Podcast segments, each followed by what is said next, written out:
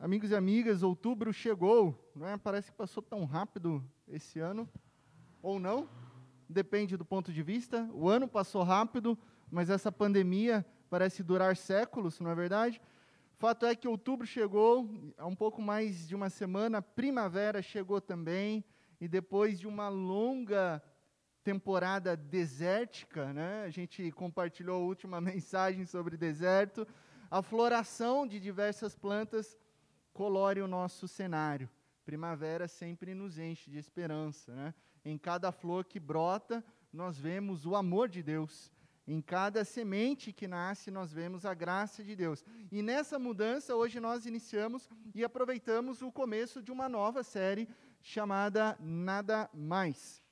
Nada Mais, as doutrinas da graça. Bom, eu estou super feliz, super ansioso com essa série. Eu creio que ela tem muita coisa a falar aos nossos corações. É uma série com é, um tema profundo, um tema super sério, um tema ao mesmo tempo super atual para as nossas vidas. Então eu estou cheio de expectativas e quero também é, compartilhar isso com vocês para que vocês estejam cheio, cheios também de expectativas com essa série que começa hoje e vai nos acompanhar durante o mês de outubro. Ela encerra no dia 31 de outubro, o último domingo do mês, também conhecido como o dia da reforma. Então a gente vai aproveitar esse mês para falar, conversar e refletir sobre as doutrinas da graça. Vamos orar pedindo que Deus nos abençoe? Pai de amor, muito obrigado, Pai, por essa manhã, pelo teu cuidado sobre as nossas vidas. Pedimos agora que o teu Santo Espírito venha soprar em nossos corações, nos dar o entendimento, que a gente possa compreender aquilo que vem do Senhor, nós, pelas nossas próprias mãos, pelas nossas próprias capacidades intelectuais, não temos condições de entender muitas coisas que vêm do Senhor, então nós declaramos total dependência do Teu Santo Espírito para que abra os nossos olhos, olhos do nosso coração, para que a gente possa entender a mensagem que o Senhor tem para as nossas vidas, para a vida de cada pessoa aqui nessa manhã. Em nome de Cristo Jesus que nós oramos. Amém e amém. Bom, você deve estar se perguntando, pastor, por que uma série como essa? Pastor, por que, que o título da série é nada mais? Bom, para responder isso, eu faço uma outra pergunta. O que é o Evangelho? O que é o Evangelho do qual tanto nós falamos? O que é o Evangelho como conceito do qual nós somos identificados. Né? Nós somos evangélicos, a palavra evangelho, apesar que ultimamente essa palavra está causando aí né, é, um, um, certo, um, um, uma certa tensão, né? porque pessoas se dizem evangélicas, mas não agem como um evangelho. Pessoas dizem acreditar em Cristo Jesus, mas não seguem os princípios e valores de Cristo Jesus. Evangelho significa originalmente boas notícias simplesmente boas notícias. A palavra grega, evangelho, é boas notícias. Ela nasce de um contexto de guerra, onde ah, um império dominava o outro, e quando vencia, ganhava um território, levava então o evangelho de que um novo rei instaurou seu governo, as boas notícias. Agora, o evangelho só é boas notícias, de acordo com a teologia bíblica, se ele anuncia uma resposta para as más notícias. Né? Do que vale uma boa notícia se ela não responde uma má notícia? Né? E para nós é o Deus que anuncia a salvação, o Deus que traz salvação, e essa salvação está contida na palavra de Deus, no agir de Deus, e é o que a reforma chamou séculos atrás de sola gratia, somente pela graça Deus nos salvou. Então esse evangelho verdadeiro contido nas escrituras, ele é sustentado pelo que nós chamamos de doutrinas da graça. Por isso, o tema dessa série é nada mais. Nada mais precisamos do que a graça. A graça tão somente nos é suficiente. É pela graça, somente pela graça que vem de Deus, eu e você que somos salvos. Agora, essa expressão, as doutrinas da graça, ela vai resumir cinco princípios de uma teologia bíblica sobre Deus. Uma teologia bíblica sobre eu e você uma teologia bíblica sobre conceito de salvação, conceito de regeneração, conceito de desconexão, conte, é, é, é, é, o conceito de redenção. Ou seja, não se trata apenas de, ah, é uma questão doutrinária secundária aqui, ah, uma coisa superficial ali. Não, mas afeta todo o nosso olhar a respeito da sociedade. Todo o nosso olhar a respeito do mundo.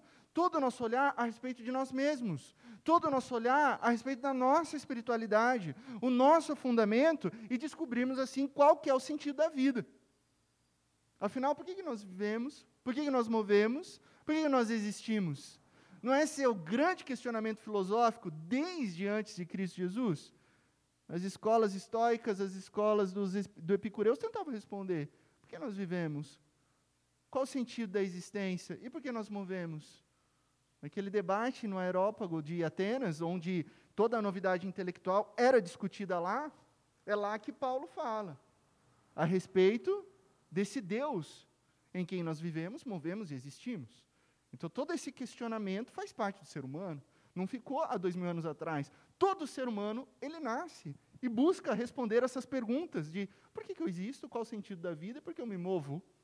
Não é possível só eu ter nascido e ter que estudar, trabalhar, envelhecer e, sei lá, concluir o sonho americano de viver numa ilha deserta cheia de dinheiro e acabou. Não é possível ser só isso. Qual é o sentido? Então, as doutrinas da graça vão responder esse anseio do coração humano. Ah, Deixe-me explicar de onde surge isso, né?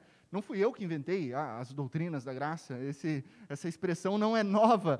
Bem no início do século XVII, pode passar mais um slide? Isso. Bem no início do século XVII, um grupo de teólogos, seguidores uh, desse professor chamado Jacob Arminio, grande teólogo e professor, uh, esses seguidores chamados também de arminianos ou remonstrantes, arminianos porque eles seguiam esse seu mestre Jacob Arminio, rejeitam alguns pontos basilares a respeito do ensino da soberania de Deus, que estava sendo ensinado ali no contexto da Holanda, e por rejeitarem esses princípios, eles, que foram sistematizados no século XVI pelo teólogo João Calvino, eles protocolam um documento, perante as autoridades da Holanda. Então, eles chegam no estado da Holanda com um documento, foram 41 é, teólogos, 41 discípulos de Jacob Arminio, com um grande documento, trazendo cinco artigos rejeitando a visão sobre alguns pontos da soberania de Deus ali naquele momento, e trazendo uma nova proposta para ser analisada. De maneira geral, esses cinco artigos trouxeram um certo rebuliço ali na época e alguns graves problemas, porque eles afirmavam que a soberania de Deus precisava ser acomodada com a capacidade humana. Então, como é esse Deus soberano? E como esse Deus soberano se relaciona com a minha liberdade? Como encaixar isso? Como encaixar com a capacidade humana? Como encaixar a soberania de Deus com a, a responsabilidade? E, e pensando nisso, para eles, a escolha humana tinha uma definição, tinha um ponto central no que se refere à salvação. Então, eles escrevem que Cristo morreu na cruz, mas a eficácia da sua morte só teria validade se houvesse fé e arrependimento do homem. Então, Cristo Jesus morre, mas isso vai ser eficaz se houver fé e arrependimento. A graça de Deus ela é poderosa, mas nem tanto poderosa, porque o pecador ele pode dizer não, e ele pode resistir eternamente à graça de Deus. E se um cristão vai permanecer até o fim, é uma questão aberta, eles colocaram, pois não depende de Cristo, mas sim do cristão responder. Ou seja, aí gera um, uma coisa bem turbulenta, porque para esses seguidores de Jacob Arminio, a salvação se dá por meio da resposta humana. Tem ação de Deus, mas é, o ponto definidor é a resposta, o fator determinante é a resposta humana. E aí o ponto crucial acaba sendo que o homem, e não Deus, determina quem receberá o dom da salvação. Aí instaura-se um problemaço no século XVII. Uma teologia onde a decisão humana começa a ocupar o lugar central ali da salvação. Claro que, obviamente, nesse contexto do século XVII, houve influências do pensamento daquela época na Europa. Então, é, o homem começa a tomar um lugar de centralidade na, na, na razão, na racionalidade, no pensamento. E diante do, de tudo isso, o que, que acontece? O sínodo de Dort é convocado na Holanda. Durante o mês de 1600, de novembro de 1618 a maio de 1619. O pessoal se reúne na Holanda há uma convocação. Durante esse período, acontecem 180 reuniões com mais de 100 representantes ali é, do, da Holanda Alta, Holanda Baixa, dos países ali é, ao redor, como é, teólogos da Inglaterra, da Escócia, da Alemanha, da Suíça, onde eles decidem receber esse documento para estudar e trazer uma posição. Unanimemente, no final desse sínodo, eles decidem rejeitar os cinco artigos arminianos e estabelecem, então, as cinco doutrinas da graça. Por isso que é cinco, não seis, não três, não dois. É cinco porque é uma resposta a um documento que foi protocolado. Vem um documento com cinco artigos, eles respondem com cinco doutrinas da graça, conhecidas também como cinco pontos do calvinismo. Interessante dizer aqui que Calvino e Armínio já não estavam entre nós aqui nesse momento da discussão. Ambos já tinham é, falecido. Então, eram seguidores deles que estavam fazendo interpretações dos seus escritos, dos seus, dos, das institutas de Calvino que ele escreveu para o rei. Então, deixou uma teologia sistematizada e, a partir disso, ficou conhecido também a resposta como cinco pontos do calvinismo. Ou como tulipe. Talvez você já tenha escutado isso. Ah, isso aqui é a tulipe? É a tulipe, que nada mais é do que um acróstico em inglês que alguém criou, ninguém sabe quem, nem em que momento, mas que criou para que resumisse essas cinco doutrinas e ficasse de fácil lembrança. Né? Então, ficou ali, né, do lado esquerdo, está lá tulip, e aqui já traduzido, depravação total, eleição incondicional, expiação limitada, graça irresistível e perseverança dos santos. Todos esses cinco pontos doutrinários podem ser resumidos como a salvação é inteiramente e tão somente pela graça. Esse é o ponto central. A salvação, ela é pela graça. A graça de Deus. Um presente de Deus para pecadores, eu e você, que não teriam condições de vivenciar a salvação senão pela graça salvadora de Deus. Eu, Laci, não teria condições espirituais de responder sim para Jesus se não fosse Ele me resgatando e me tirando de mim mesmo. Aí, depois desse contexto histórico aqui, você pensa por um instante: ah, ah lá o pastor fazendo uma série doutrinária de assunto do século XVII em 2021. Ah, que chatice. Não, eu já sei de tudo isso, eu sou presbiteriano raiz. Ou, ah, não, não sei nada disso, mas o que, que será que isso tem a ver com o ano de 2021. Será que isso faz sentido? Sim! faz muito sentido. Tem tudo a ver.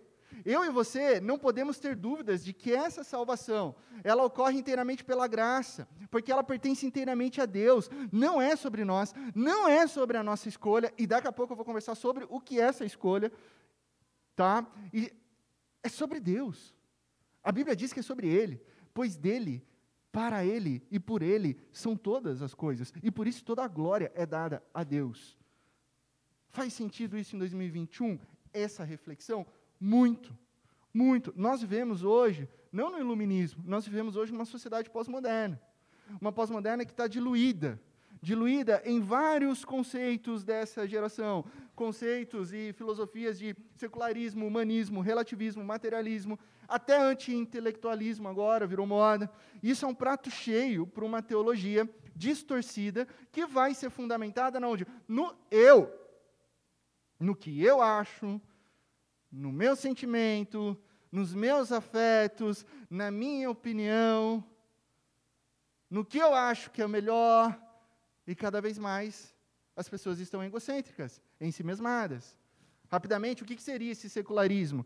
É a ideia de exclusão de Deus. O universo é tudo que existe. Então, elimina-se toda a perspectiva de espiritualidade. O que é o humanismo? É a crença de que o homem é a medida de todas as coisas.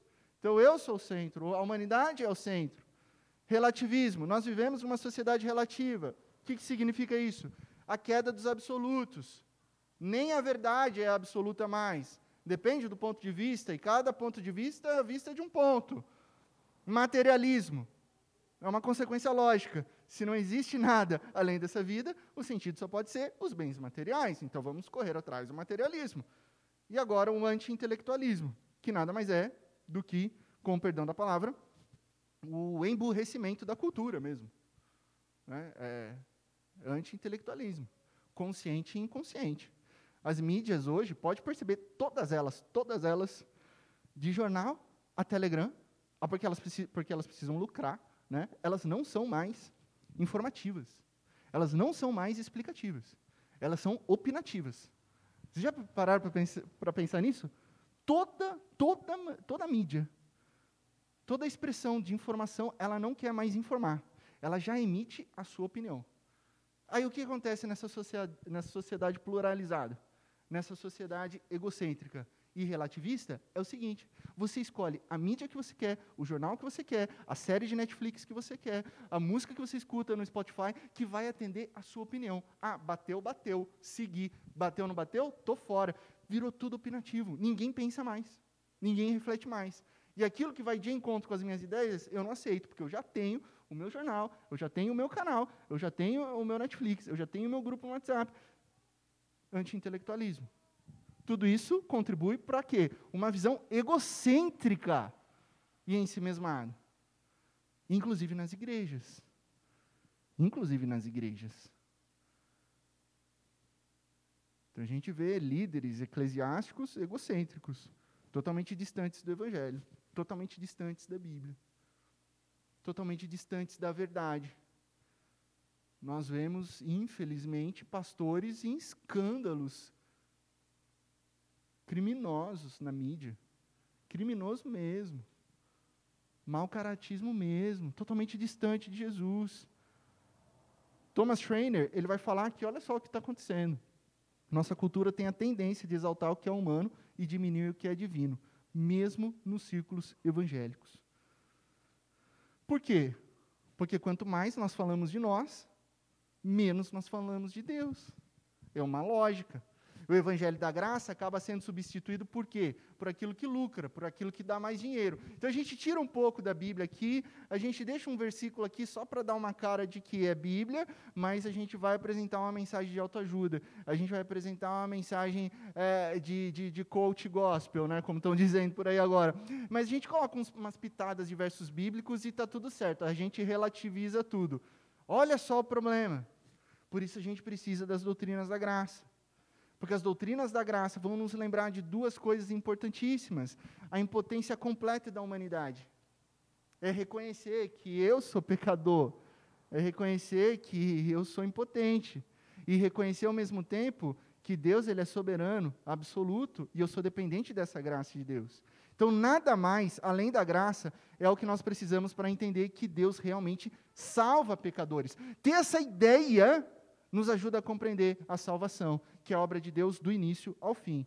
E aí, nesse acróstico da tulipe, a primeira doutrina da graça, ela é a depravação total. Só para você ter um contexto, né, não vou partir. De novo, não sou eu que inventei isso. Não, não, não é também o, o sínodo de Dort que inventou essa discussão sobre depravação total, sobre o conceito de pecado original. Ela vem é, do sínodo de Dort, você volta para um pouco antes, tem Lutero discutindo com Erasmo de Roterdã, volta um pouco antes, você tem Agostinho discutindo com Pelágio, você encontra aí nas escrituras Paulo falando sobre isso. Paulo falando sobre o pecado. Nós encontramos Cristo Jesus falando: Olha, ninguém vem ao Pai a não ser por mim. Então isso não é novo, isso é bíblico. Mas deixa eu te trazer alguns dados para a gente se situar aqui na nossa história.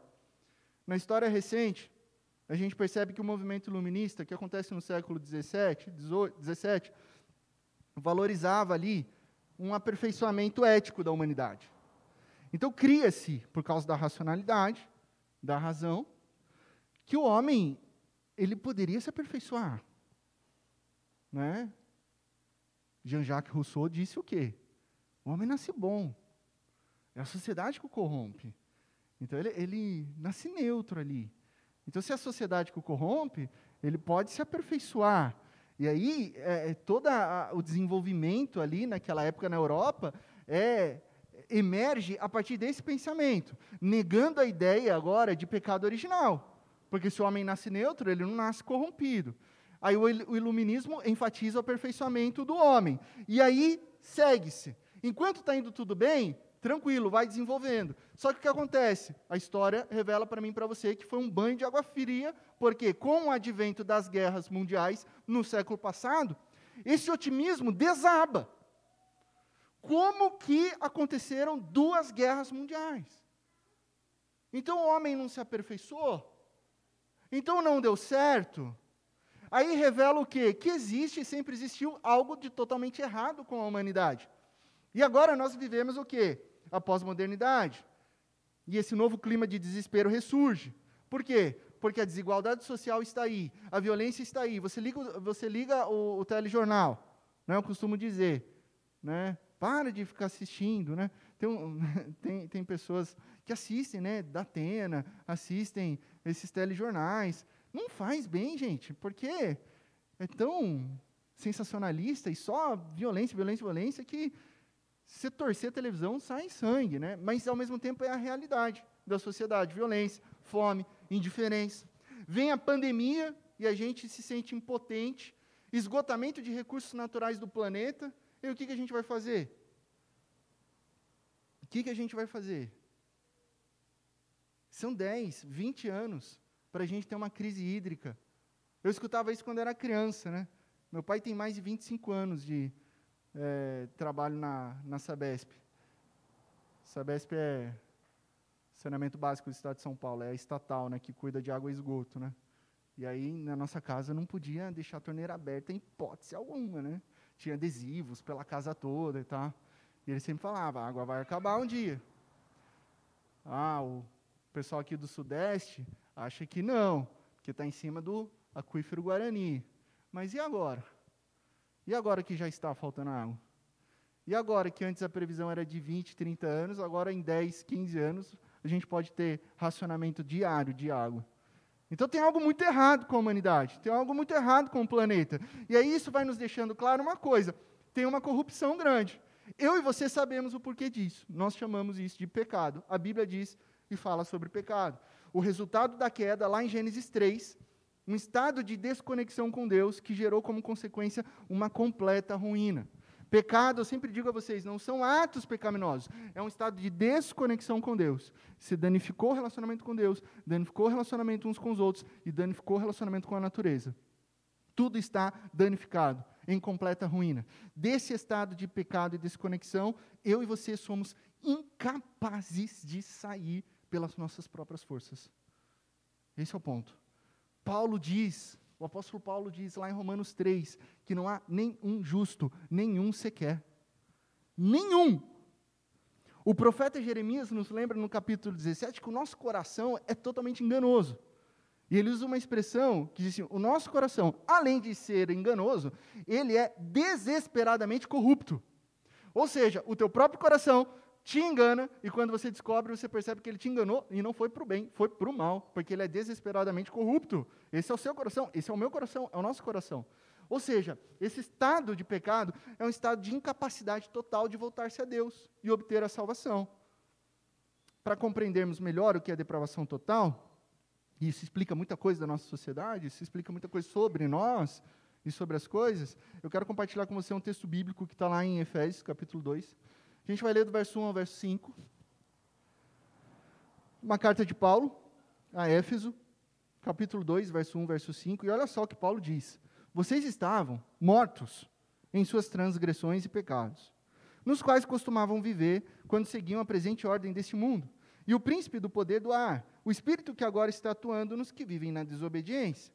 Anteriormente, todos nós também vivíamos entre eles Olha que legal, Paulo ele fala assim: está todo mundo no mesmo pacote.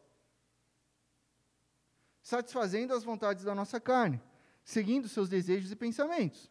Como os outros, éramos, por natureza, merecedores da ira. A ira de quem? Ira de Deus. Versículo 4: Todavia, Deus, que é rico em misericórdia, pelo grande amor com que nos amou, deu-nos vida com Cristo, quando ainda estávamos mortos em transgressões.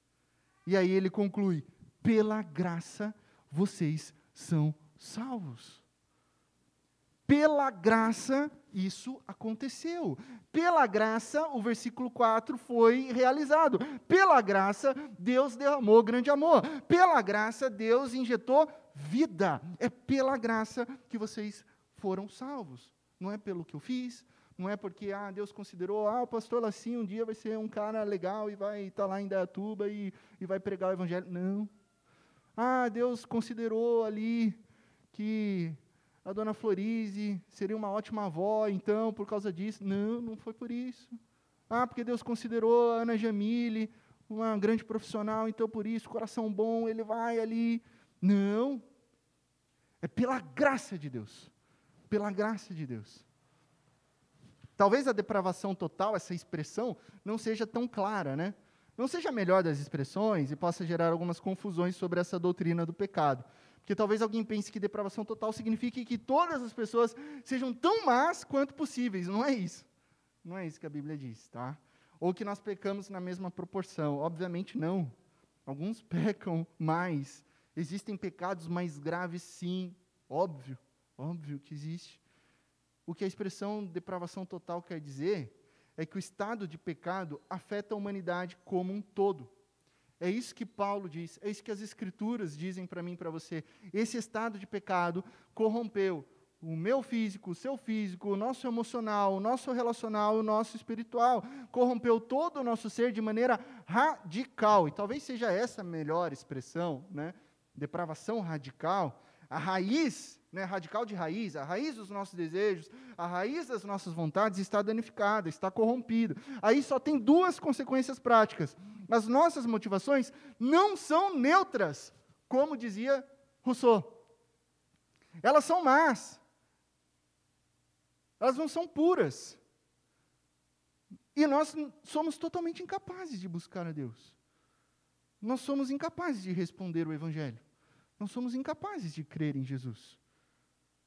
E olha como Paulo descreve essa condição de total incapacidade. Ele diz o seguinte no verso 1: vocês estavam mortos em suas transgressões e pecados. Não é vivo. Vocês não estavam vivos sendo aperfeiçoados como a proposta iluminista. Também não é vivo, mas doente, do tipo como se fosse possível o homem mesmo, naquela né, visão realista, é, é, a gente sabe o quadro que nós estamos, mas o homem ele, ele vai conseguir dar a volta lá na frente. Se ele acordar para a vida, ele vai conseguir resolver. Não, não é isso que Paulo está falando. Paulo está deixando claro que a situação da humanidade é morta. Nós estávamos mortos em transgressões e pecados. O resultado da desconexão com Deus é morte. O salário do pecado é a morte. E aqui eu não estou falando apenas de morte física, mas a morte espiritual, que é essa incapacidade humana de se reconectar com Deus, de se relacionar com Ele.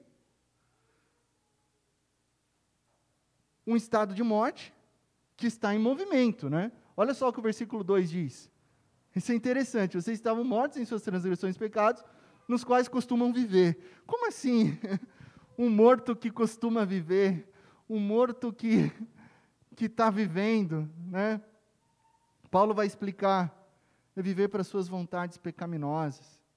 É aquele que vive para os seus desejos egocêntricos. É aquele que está vivendo e caminhando nos seus pensamentos maldosos e fazendo tudo aquilo que o seu coração enganoso manda fazer. Então, toda vez que eu olho para esse texto, eu penso assim, mas morto não fala, né? Morto não anda, morto não se movimenta. Só que a depravação total nos diz que nós estávamos mortos. Então, a única analogia que me vem à mente, a única não, mas talvez a, a principal, não sei quantos aqui vão, vão ter isso, reconhecer isso em mente, é aquela série The Walking Dead, quem aqui sabe, conhece a série Walking Dead? Alguns aqui. É, é uma série de zumbi. Então, isso que me vem à mente quando eu olho esse texto, né? Uma série sobre apocalipse zumbi. Obviamente é ficção, né? Onde zumbis são mortos-vivos que, embora estejam mortos, eles se movimentam, eles andam, eles gritam, eles comem cérebro e eles estão num estado de decomposição. Eles falam assim: nossa, que analogia mais doida, pastor. É, mas a gente é como zumbi. E é interessante pensar que como as histórias de zumbis, os dramas de apocalipse zumbi, eles vendem no mercado. Já parou para pensar nisso? Vendem livros, vendem filmes, vendem séries. A série The Walking Dead teve um, uma temporada que a abertura dela foi a mais assistida da história. Não lembro qual temporada foi. Né? Ela chama a atenção das pessoas. Por quê? Porque de alguma forma a gente se identifica com essa vida de zumbi. Eu lembro de ter lido um artigo do, nossa, acho que uns quatro anos atrás, do The New York Times, ele fazia uma relação é, da, da quantidade de trabalho e o apocalipse zumbi. Não era nenhuma relação espiritual nem nada, mas era um artigo assim fantástico, que ele falava assim que a nossa vida era matar zumbis, porque toda segunda-feira você abria sua caixa de e-mail e tinha 50 mensagens do seu chefe, da sua empresa, da sua equipe. E aí você ia respondendo lá, um por um, por um, por um, por um, por um, por um, por um. Aí você passava a semana toda trabalhando, trabalhando, trabalhando. E aí você vencia toda aquela horda de e-mails zumbis. Aí você passava o final de semana, recuperava um pouco, chegava outra segunda, mais zumbis, mais e-mails. E aí ele explica no artigo dele o porquê que isso faz sentido. Que nós estamos vivendo, nós estamos movendo, nós estamos caminhando, mas muitas vezes sem sentido nós estamos como zumbis, sem ter o sentido da vida. E é isso que Paulo está dizendo. Uma vida sem Deus não é vida, é um estado de morte. Pessoas mortas para Deus, mas atuantes em suas maldades, vivas em pensamentos e ações que se distanciam mais de Deus. Então a gente tem até aqui que o pecador está morto, mas esse pecador está morto, mas ativo em maldade. Aí Paulo continua, no mesmo verso 2 ele continua quando seguiam a presente ordem deste mundo e o príncipe do poder do ar, o espírito que agora está atuando nos que vivem na desobediência. Bom, quem é o príncipe do poder do ar que atua na desobediência? Essa é uma referência clara, em outros textos a gente consegue fazer as conexões a respeito do diabo. E a Bíblia diz em vários outros versos que o homem ele é escravo daquilo que o domina. Esse é um axioma bíblico interessantíssimo, que é para tudo para a vida. Né? Quem diz isso é o apóstolo Pedro. Lá na sua, segunda carta, ele diz isso lá no capítulo 2. Que tudo, ah, ah, o homem é escravizado daquilo que o domina. Sabe, você vai doar alguma coisa, você não consegue doar, é porque aquilo já te escravizou. Então você já está dominado por essa coisa. Você não consegue abdicar de algo, de uma profissão, de um título, de um cargo ou de uma posse, ah, eu não consigo. É porque aquilo já está tomando como domínio sobre a sua vida. E basicamente a gente é escravo de três coisas: escravo do diabo, escravo do mundo, escravo dos desejos pecaminosos. Sem Jesus. Por isso a palavra de Jesus em João 8, 34 diz: Digo-lhes a verdade, todo aquele que vive pecando é escravo do pecado. E o escravo, né, o conceito de escravidão é o seguinte: ele não tem liberdade. Ele não tem escolha. Esse é o problema. O escravo não tem escolha, porque ele está escravizado. Ele não pode sair, ele não pode ser liberto. Ali, daquele, enquanto ele não for resgatado. Então, uma das maiores mentiras do diabo e que muitas pessoas caem é a falsa ideia de que se você seguir as suas vontades, de você fazer o que lhe faz bem, de você seguir o seu coração, siga o seu coração, é sinônimo de liberdade. Não é. Não é. Essa é a grande mentira. É totalmente o oposto. Quanto mais você peca, mais você se escraviza, mais preso você fica na desconexão com Deus. Não tem nada de liberdade fazer aquilo que os seus desejos pecaminosos te orientam. Esse é um quadro gravíssimo. É um quadro devastador da humanidade. Por isso que a humanidade se torna cada vez mais indiferente, fria. Porque a depravação total ela pode ser definida como a incapacidade de compreender ou buscar a Deus, pois o coração, a mente e a vontade já estão escravas do pecado. Não há como escolher Deus. E aí a gente começa a falar sobre escolha. Porque aqui está um ponto interessante da nossa reflexão. Porque os pontos né, da remonstrância, os remonstrantes levam lá, é sobre a liberdade de escolha do homem. Eles vão defender que dá para escolher Deus. Aí você vai ouvir, né? Outros irmãos e irmãs cristãos dizendo: ah, depende de cada um. Afinal, todos têm o seu livre-arbítrio, não é? Então, quem tem o livre-arbítrio faz a escolha que quer para a vida. Então, a pessoa, ela pode escolher. como ela vai desenvolver a vida dela? Toda vez que eu escuto isso, eu respondo com uma outra pergunta. Todos possuem livre-arbítrio? Eu tenho livre-arbítrio? Você tem livre-arbítrio? Aí a pessoa olha para mim assim, daí eu complemento com uma outra pergunta. Peraí, o que, que você está querendo dizer com livre-arbítrio? E agora eu quero captar a atenção de vocês aqui. Porque você escolher usar uma camisa preta para vir aqui, essa escolha não é livre-arbítrio. Você escolher o que você vai comer agora na hora do almoço, não é livre-arbítrio. Isso é livre agência, isso é livre escolha. E a neurociência ainda está dizendo que nem isso a gente escolhe mais, porque são pré-valores já na, nas. Eu achei fantástico, eu vi esse estudo, não é recente, acho que já tem uns oito anos, mas a neurociência diz que o nosso cérebro nos engana. A gente acha que tem liberdade, mas ele já tem pré-definido algumas coisas conforme é o nosso desenvolvimento humano. Né? Então, nem a sua livre agência é tão livre assim. Mas ainda assim, essas escolhas elas não estão relacionadas à nossa natureza. Tá? Então você pode escolher um sorvete de chocolate, você pode escolher um sorvete de morango. Isso não tem a ver com a sua natureza. Isso é livre agência. Livre arbítrio é outra coisa. É a capacidade livre do homem poder escolher a Deus e viver a sua vontade, ou não escolher a Deus e viver em desconexão. E esse livre arbítrio, livre mesmo, de poder dizer: eu escolho Deus e eu nunca vou pecar, eu nunca vou errar, porque eu escolho o Senhor. Ou escolher, eu não preciso do Senhor Deus, eu posso viver sozinho e vou me desconectar daquele que é santo, santo, santo e puro e vou viver os meus desejos. Isso só aconteceu em um momento da história bíblica. Aconteceu e existiu para Adão e Eva. Ponto. Sabe o que significa? Não existe mais livre-arbítrio. Isso existiu num ponto específico da história com Adão e Eva. E eles escolheram viver sem Deus. Eles escolheram a autonomia. Deus, eu não preciso do Senhor, eu quero e acho o que é melhor para mim. Então hoje nós vivemos num estado de desconexão. Nenhuma pessoa, nenhuma sequer possui livre arbítrio. Não existe.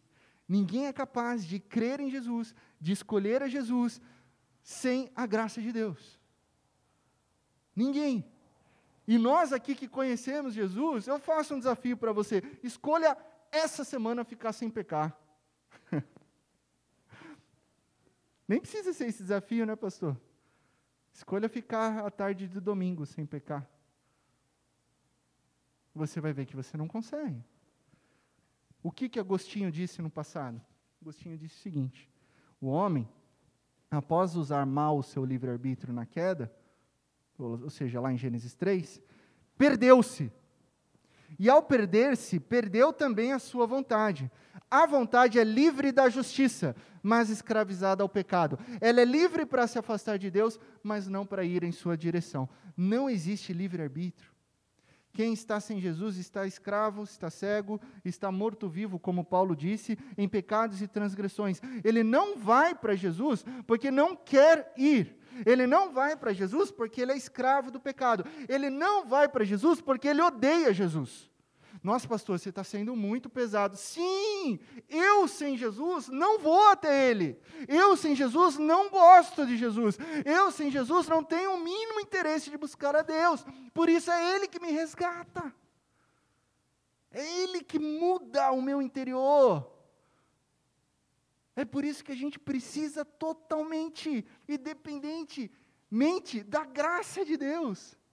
É essa graça que transforma o meu interior, essa graça que me fez uma nova criatura, essa graça que é, trocou o meu coração de pedra e colocou em mim, como diz o profeta, um coração de carne. É uma obra graciosa de Deus. É a graça de Jesus que abre os nossos olhos. É a graça de Jesus que nos liberta. É a graça de Jesus que injeta vida. Não é o conhecimento, não é a racionalidade, não é a intelectualidade, não é a capacidade é, de inteligência, porque isso Paulo tinha. A gente vê que Paulo era extremamente inteligente. E ele fazia o quê? Ele matava cristãos. Matava cristãos. Perseguia a igreja. Consentiu na morte de Estevão. Esse era Paulo sem Jesus. Mas aí a graça de Jesus o encontra. E ele tem um giro. Os olhos dele são abertos. Olha o que Paulo diz em nosso texto, versículo 3. Anteriormente, todos nós também vivíamos entre eles, satisfazendo as vontades da nossa carne, seguindo seus desejos e pensamentos, como os outros éramos por natureza merecedores da ira. Eu amo isso. Todavia, olha isso. Todavia, Deus que é rico em misericórdia, pelo grande amor com que nos amou, deu-nos vida com Cristo quando ainda estávamos mortos em transgressões. Pela graça vocês salvos. Vocês são salvos. Olha porque eu amo isso. Nós, nós estávamos mortos. Nós, anteriormente, vivíamos dessa maneira. Éramos escravos, éramos zumbis, éramos presos às nossas vontades pecaminosas. Aí vem Deus. Deus é misericordioso. Deus é amoroso. Deus ele é santo, santo, santo. Deus é a essência daquilo que é o bem. Deus é a fonte da vida. A palavra-chave para o nosso texto é todavia. E eu acho isso maravilhoso. Porque, todavia, é uma conjunção adversativa. E uma conjunção, ela linka as orações anteriores. Ela linka com o que foi dito anteriormente, só que como é uma conjunção adversativa, ela linka trazendo sentido oposto. Olha a beleza disso. Nós estávamos mortos. Todavia, Deus nos deu vida. É Deus que injetou vida. Deus nos salvou e permanentemente pela graça nós não tínhamos condições. E por não termos condições, Ele vem nos resgatar. Ele vem nos restaurar. Isso é resgate. Isso é resgate. Você está preso. Está na mão de um sequestrador. A polícia vem, te salva te resgata. Ela estoura o cativeiro, ela não pergunta: Você quer sair daqui? Você vai falar: que resposta é essa? Eu não podia sair. Que bom que vocês chegaram para me libertar. Você foi liberto. Você foi liberto. Você foi liberto. Essa é a graça de Deus. Deus nos salva permanentemente de nós mesmos. O que, que significa para nós hoje? Que ao entendermos a depravação total, não é algo assim, como que eu vou colocar? É algo terrível? É, é algo terrível, porque essa é a nossa natureza. Infelizmente, essa é a causa de todos os problemas do mundo, né? Mas, ao mesmo tempo, é o movimento onde a gente reconhece que a gente é totalmente dependente de Deus e que Deus tem poder suficiente para nos salvar. E na prática, o que, que isso significa? Tem mais um slide aí? Deus vem ao encontro do pecador. Que enquanto você corria de Deus, Enquanto eu e você dávamos assim, batia a cabeça na parede, não sabia para onde ir, a gente estava perdido, o amor dele nos persegue implacavelmente até nos encontrar. É isso que o Salmo 23, verso 6 diz, quando o texto diz: Bondade e misericórdia nos acompanharão todos os dias da minha vida. Essa bondade e misericórdia é o amor de Deus, é o amor recede de Deus, é o amor de aliança. Tá? A tradução foi: me acompanharão todos os dias da minha vida. Mas a melhor tradução seria, né, trazendo a ideia desse verbo hebraico acompanhar, não é acompanhar, é perseguir. O amor de Deus persegue implacavelmente. Você tenta fugir de Deus, Deus vai até o, até o encontro. Você tenta escapar por aqui, Deus está ali. E Deus está ali sempre com grande amor, sempre com misericórdia, para te resgatar. É Deus quem nos dá o entendimento, é Deus que abre os nossos olhos, e a gente pode ver vida sobre vida pelo poder de Cristo Jesus. Não sei se existe nos filmes de ficção de zumbi, né? Se tem um antídoto para trazer o zumbi de volta à sua humanidade. Mas, fazendo uma analogia para a Bíblia, o pecado nos animaliza, enquanto a graça de Deus nos faz mais parecidos com Cristo Jesus. Traz de volta a nossa humanidade, traz de volta a dignidade. Por isso Deus nos chama de filhos e filhas. É a graça de Deus que nos dá esse entendimento. E o terceiro ponto é pela graça e nada mais não é sobre o que você escolhe ou não escolhe, porque eu e você não conseguimos escolher. Não é nada sobre nós. É pela graça que eu e você somos salvos. E é isso que pecadores precisam saber. E quando eu digo pecadores, é isso que eu preciso saber. E graças a Deus que Jesus me deu esse entendimento, para eu saber que eu sou pecador, dependente totalmente da cruz de Jesus, dependente totalmente da graça de Jesus, e que a nossa esperança está nessa graça de Deus e nada mais. Entender a depravação total não vai nos afastar de Jesus, pelo contrário, fará com que a gente se renda totalmente à graça salvadora dele. Faz com que a gente reconheça o nosso estado e diga: Jesus, eu preciso do Senhor. É a tua graça que pode dar sentido para a minha vida. É a tua graça que explica o que é a vida. É a tua graça que dá movimento. É a tua graça que me dá existência. A graça salvadora daquele que é rico em misericórdia, pelo grande amor com que nos amou, deu-nos vida com Cristo quando ainda estávamos mortos. É pela graça e nada mais que nós somos salvos. Amém? Que Deus te abençoe na mais absoluta certeza que em Cristo Jesus todas as coisas ficarão bem.